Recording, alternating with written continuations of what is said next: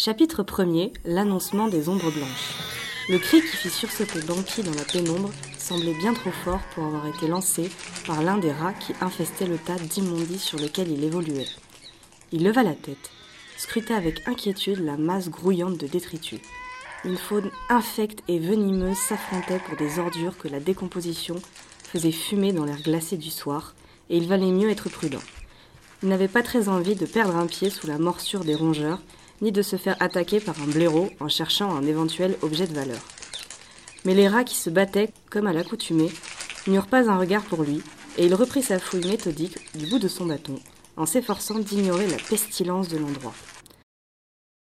Le cri se reproduisit. Il avait quelque chose d'humain qui filait la chair de poule à Banqui, plus que s'il était simplement agi d'un animal. Il n'avait jamais été très courageux, et se demanda s'il ne valait pas mieux rentrer immédiatement auprès de son frère. Le visage narquois de son jumeau se matérialisa devant ses yeux, et il dut se faire violence pour ne pas céder à son impulsion. Il enjamba prudemment les ordures en direction du cri.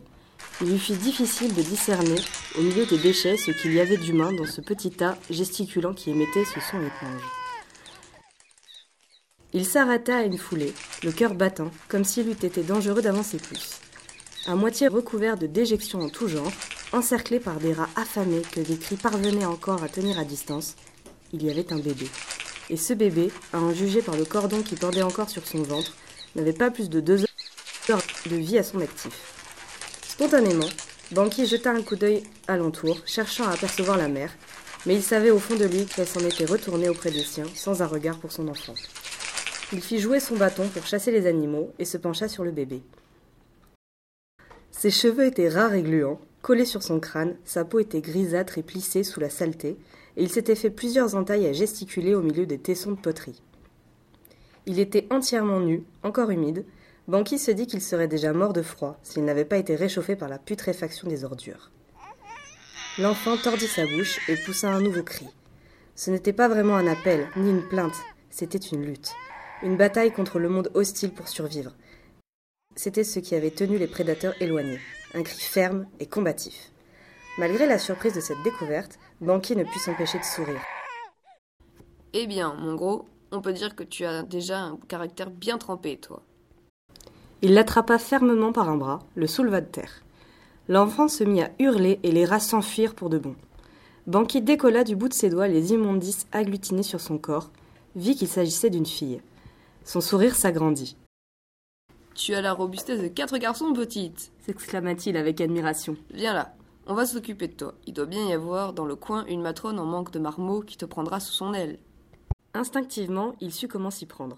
Il cala le nourrisson contre son bras, l'enveloppa soigneusement de sa cape et quitta la décharge. Il marcha longuement pour rejoindre la maison, dépassant le village d'un pas vif pour échapper au froid mordant. La nuit approchait et la lumière déclinait rapidement. Depuis quelques jours, toute la province de Nour était recouverte d'un épais brouillard qui gommait le paysage et donnait à chaque habitant l'impression d'être seul au monde.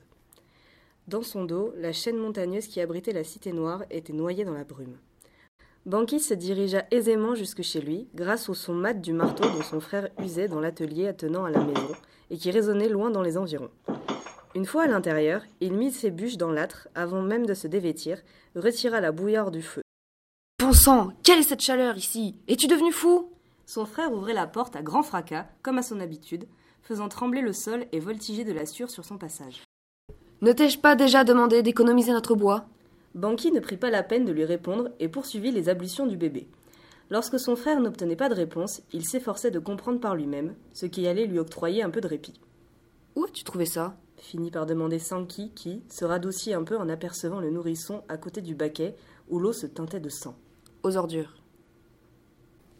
Eh bien, si tu ramasses tous les orphelins qui traînent dans les environs, nous aurons bientôt plus d'enfants que la mère Javot. À ce propos, Yellen est couchée. Qu'y a-t-il?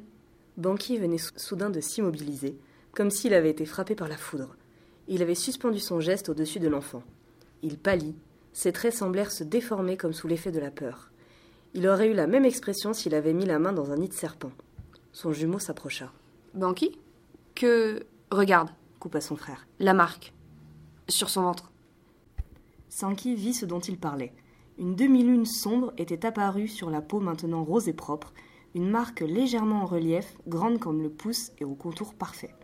Ils échangèrent un long regard terrifié, chacun attendant que l'autre mette en mots leur effroi.